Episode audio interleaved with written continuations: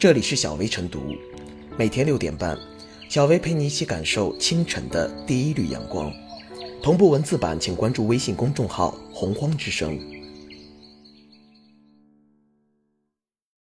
本期导言：近日，有网友发现武汉大学出版社出版的《动物小百科》中存在可以吃野味的不当表述。果子狸一文中称，果子狸全身都是宝。它们的肉可以吃，脂肪是化妆品生产中难得的高级原料，可以医治烫伤；皮毛可做皮手套，尾毛和真毛可制成毛笔和画笔。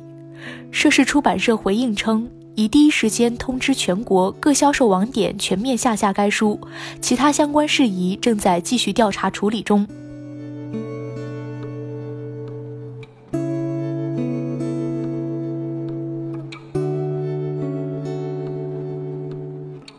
童书岂能变屠宰动物手册？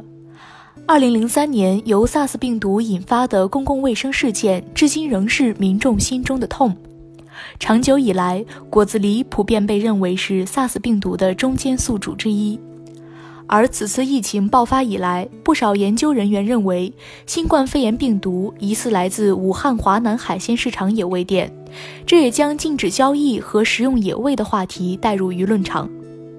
如今，由新冠肺炎引发的疫情阻击战仍然形势严峻。这本名为《动物小百科》的童书，居然存在可以吃野味的不当表述，难免刺激民众敏感的神经。经历过非典，又遭遇这次新冠肺炎后，我们应该明白，食用野生动物不仅涉嫌违法，更违背自然规律。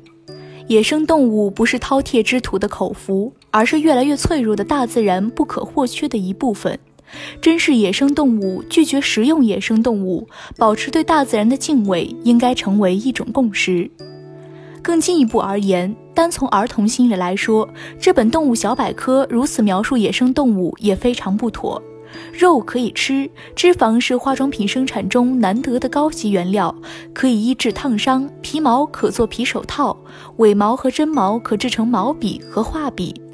如此残忍血腥的描述野生动物，这哪里是动物小百科，简直是肢解动物百科。如果一本儿童百科图书大讲某种动物植物如何好吃，皮毛可以制作成物品，就像告诉孩子象牙可以做筷子一样。当百科图书变成了菜谱，甚至成为屠宰动物手册，这样的科普要么是在孩子们心里留下阴影，要么是在误导孩子们漠视生命。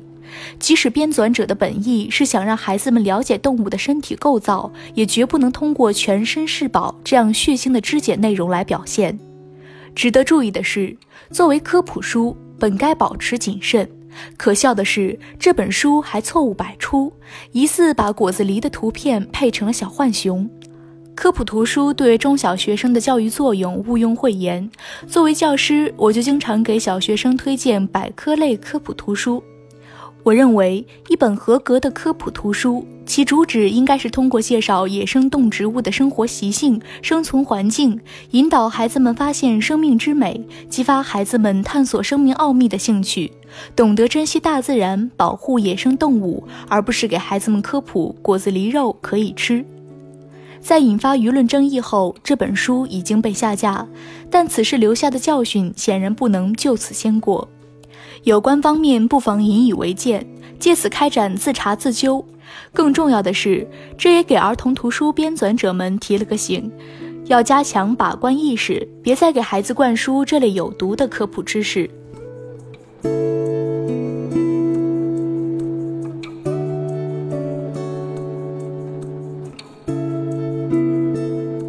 儿童科普读物更该告诉孩子保护野生动物。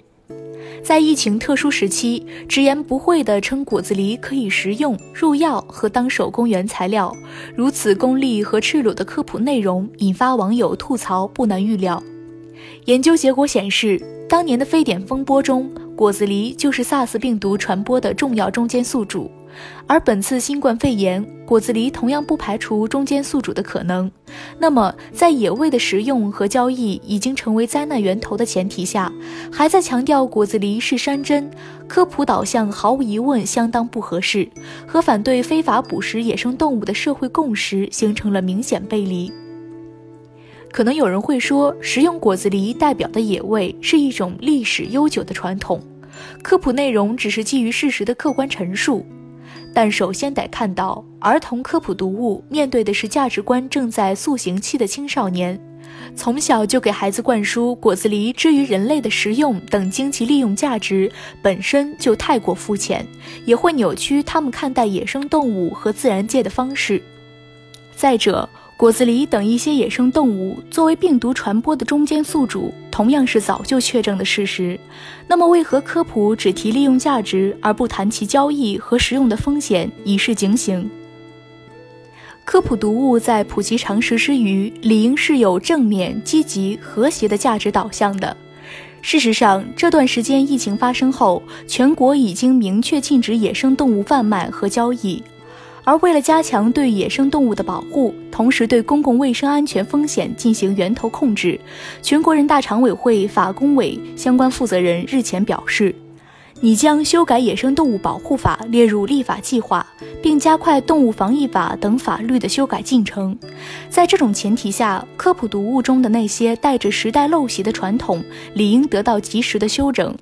尽最大可能减少非法贩卖、捕杀、食用野生动物的文化依据。目前，武汉大学出版社已经全面下架该书，这是回应舆论的必然要求。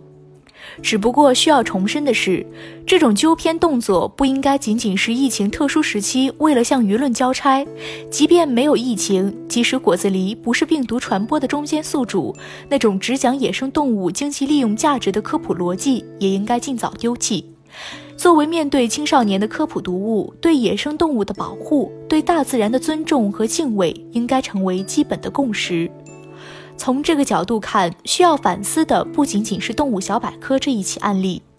此前就有不少类似的吐槽，比如在有的科普读物之中，穿山甲与鹿两种动物被列为药品，展示在动物与人的关系图中，片面强调野生动物的利用价值。耳濡目染、受其影响的青少年，未来又如何善待野生动物？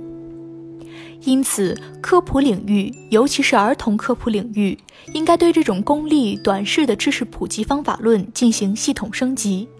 这种升级当然不仅仅是为了应付疫情，更是为了传达一种和大自然和谐共处的文明理念。